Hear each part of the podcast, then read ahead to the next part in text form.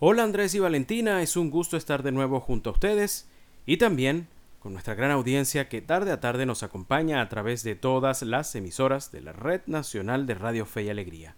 Soy Miguel Ángel Valladares y voy a presentarles nuestra entrevista EP de la tarde de hoy. El Observatorio Venezolano de Ecología Política presentó la pasada semana un informe titulado Situación Socioambiental de Venezuela 2021. En él se explicó cómo la articulación de viejos procesos de degradación ecológica se mantienen hasta nuestros días. Temas como el arco minero, la crisis del agua, los desastres ambientales producto de derrames petroleros y hasta el que califican como turismo VIP siguen impactando a la sociedad venezolana. Para ahondar un poco más en este informe tenemos como invitada en nuestra entrevista EP de la tarde de hoy a Elsa Gabriela Rodríguez, quien se encargó de la investigación y redacción de este informe para el Observatorio Venezolano de Ecología Política. Puede seguir esta organización en Twitter con el usuario arroba ecopoliticaVE. Elsa, buenas tardes. Gracias por compartir con nosotros los detalles de este informe. Precisamente en este informe que usted investigó y redactó, habla sobre la crisis del agua en Venezuela. ¿Qué tipo de factores puntualizaron para explicar lo que llamaron crisis hídrica y sus consecuencias en la población?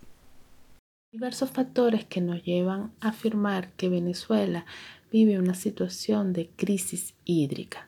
En primer lugar, tiene que ver porque la mayoría de la población venezolana no accede al servicio de agua potable de manera regular. Y no solo eso, sino que la calidad de esta agua que recibe a veces no cumple los estándares mínimos de salubridad. Esta situación está relacionada también con el colapso de las instituciones encargadas de la gestión del agua, pero a su vez eh, hay otros factores como el tema de la degradación sistemática de las cuencas hidrográficas del país. Muchas de las actividades extractivas como son la minería, la explotación de, de petróleo, los derrames petroleros, y otras actividades como agrícolas, eh, pecuarias, también contaminan las principales fuentes de agua del país, incluyendo los embalses. Esto condiciona o crea las condiciones para esta situación de colapso eh, en el sistema el servicio del agua en el país, creando distintas, generando distintas consecuencias, entre ellas, bueno, problemas de salud importantes. Vale destacar que el año pasado se mm, reportaron casos de salmonelosis en el estado de Anzuategui por, e, por esta causa, de, eh, por el tema del agua, pero también genera otras eh, eh, implicaciones como el tema de realzar las desigualdades sociales, dado que no toda la población venezolana cuenta con los recursos para afrontar las alternativas ante la ausencia del agua. Por ejemplo, las cisternas o los pozos de aguas son alternativas muy costosas que la mayoría de la población venezolana no puede asumir.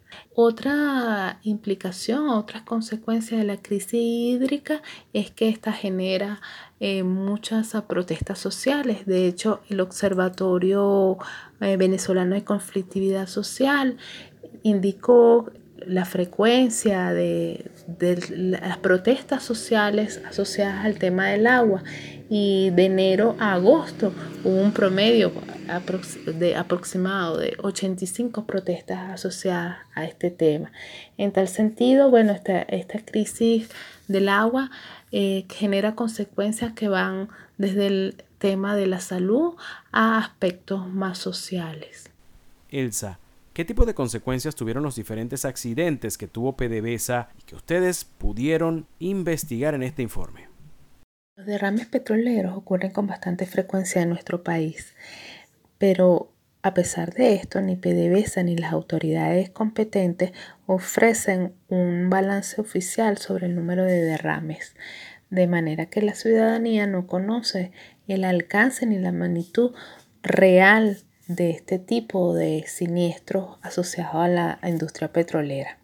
La eh, comunidad académica y muchos especialistas en el área ya han indicado eh, a, través de trabajos de investigación cómo estos derrames petroleros producen una seria afectación al ecosistema marino.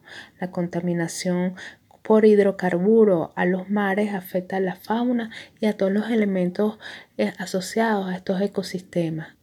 Pero también, además del tema ambiental, estos derrames producen otras consecuencias como pérdidas económicas cuando agricultores y dueños de fincas, cuando ocurren estos derrames a, nivel terrestre, por ejemplo, en Anzuategui, en Monagas y Portuguesa, se detectaron el año pasado casos de, pérdida de cultivos y de, y de ganados relacionados con este tipo de eventos. También ocurren eh, en, los derrames trae consigo a veces eh, la contaminación desde fuentes de agua porque muchas veces cuando ocurren estas roturas de tuberías o averías eh, asociadas a la industria petrolera se filtra el hidrocarburo en, los, en las fuentes de agua imposibilitando a las comunidades a a, poder consumir eh, el agua porque está contaminada. Casos así se reportaron también el año pasado en Anzuategui y en Monaga. Otra consecuencia que trae los derrames es el tema del impacto de la salud y económico en, los, en, los en la comunidad de pescadores. Muchas veces los pescadores presentan problemas de dermatitis o problemas de piel cuando entran en contacto con el hidrocarburo, cuando están en la faena de, la pesca. También a veces los derrames los imposibilita a ellos a realizar eh, eh, la pesca y también daña sus implementos, eh, por ejemplo el motor, las redes de pesca. Entonces podemos decir que el tema de, la, de los derrames petroleros traen complejas consecuencias que van desde el tema meramente de ambiental a aspectos que tienen que ver con la salud, problemas económicos en las comunidades afectadas por, por los derrames. Estamos conversando esta tarde con Elsa Gabriela Rodríguez, investigadora y redactora del informe Situación Socioambiental de Venezuela en el 2021 presentado por el Observatorio Venezolano de Ecología Política, hablando sobre la minería ilegal. ¿Cómo sigue afectando este tema a las zonas del sur del país y qué impacto está teniendo el arco minero? El tema del arco minero del Orinoco ha traído consigo diversas y complejas consecuencias sociales y ambientales. Las mismas se han ido agudizando a, partir de que la misma minería ilegal se ha ido expandiendo en toda la eh, Amazonía venezolana. Son diversas las consecuencias eh, eh, ambientales y sociales que ha suscitado la expansión del, arco minero del Orinoco, la explotación intensiva de, minerales. Entre ellos, bueno, la, la, expansión de la minería legal en los parques nacionales que está causando deforestación y devastación en los mismos. Eh, por ejemplo, en el, Cerro Yapacana, en los linderos del Cerro Yapacana en Estado Amazonas, Parque Nacional Canaima, situación que ya ha sido documentada eh, por distintas organizaciones ambientalistas. Hay contaminación con mercurio en diversas cuencas hidrográficas. Esto también genera la contaminación o presencia de mercurio por bioacumulación en las comunidades indígenas y mineras, problema de la deforestación, el aumento de la malaria también es un tema que es causado eh, directamente por el auge de la minería ilegal en nuestro país. Y bueno, también podemos hablar del impacto social que ha generado el arco minero del Orinoco. Hay una incursión de grupos armados irregulares que están controlando los territorios y controlando como que la mafia minera y esto ha traído consigo el aumento de violencia criminal en el contexto minero, desplazamiento forzado de los pueblos indígenas, casos de esclavitud moderna, casos de violencia de género y entre otras cosas también se produce la distorsión de las dinámicas productivas y culturales de las comunidades indígenas que muchas de ellas ahora en el estado Bolívar se han reportado que ya no se dedican al turismo sino se dedican a la minería. Para finalizar, el tema de la fiesta en el Tepuy causó alarma en la población, pero no es el único que ha afectado parques nacionales u otras áreas protegidas. En el informe ustedes lo califican como turismo VIP. ¿En qué consiste y qué consecuencias está trayendo a estos lugares? Uno de los temas o problemáticas socioambientales detectadas identificadas en el informe sobre situación socioambiental de Venezuela 2021 es el tema de la expansión de turismo VIP en áreas protegidas. ¿En qué consiste este turismo VIP? Facilitar a ciertas élites económicas, a las élites económicas del país, a realizar actividades que son prohibidas dentro de los parques nacionales.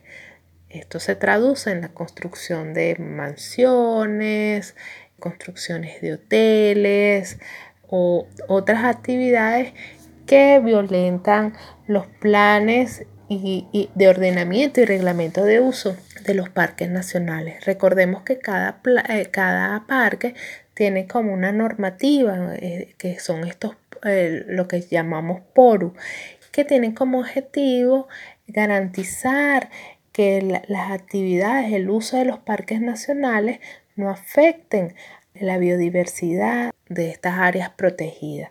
Entonces, si se violentan a través de, actividades que son prohibidas, esto va a afectar directamente a los ecosistemas. Ya ah, eh, se reportaron distintas denuncias el año pasado de distintos casos de parques nacionales que han venido eh, sufriendo las consecuencias de habilitar eh, construcciones y, de permitir actividades prohibidas en las áreas protegidas. O sea, tenemos casos como en el Parque Nacional Canaima, en el Parque Nacional Guaraíra Repano, Archipiélago Los Roques y en el Parque Nacional Morrocoy. En el caso del Parque Nacional Guaraíra Repano ha sido como uno de los más visibilizados mediáticamente y este ha venido también sufriendo un proceso de degradación donde se ha permitido la construcción de mansiones así como el uso de, de bicicletas montañeras en el, en el, parque, lo cual afecta este, la, fauna y, el ecosistema frágil de, de este parque nacional. Le agradecemos a Elsa Gabriela Rodríguez, investigadora y redactora del informe Situación Socioambiental de Venezuela en el 2021, presentado por el Observatorio Venezolano de Ecología Política, por su participación en nuestra entrevista de esta tarde. De esta forma regreso con Andrés Cañizales y Valentina Saldivia, quienes tienen más información en este país.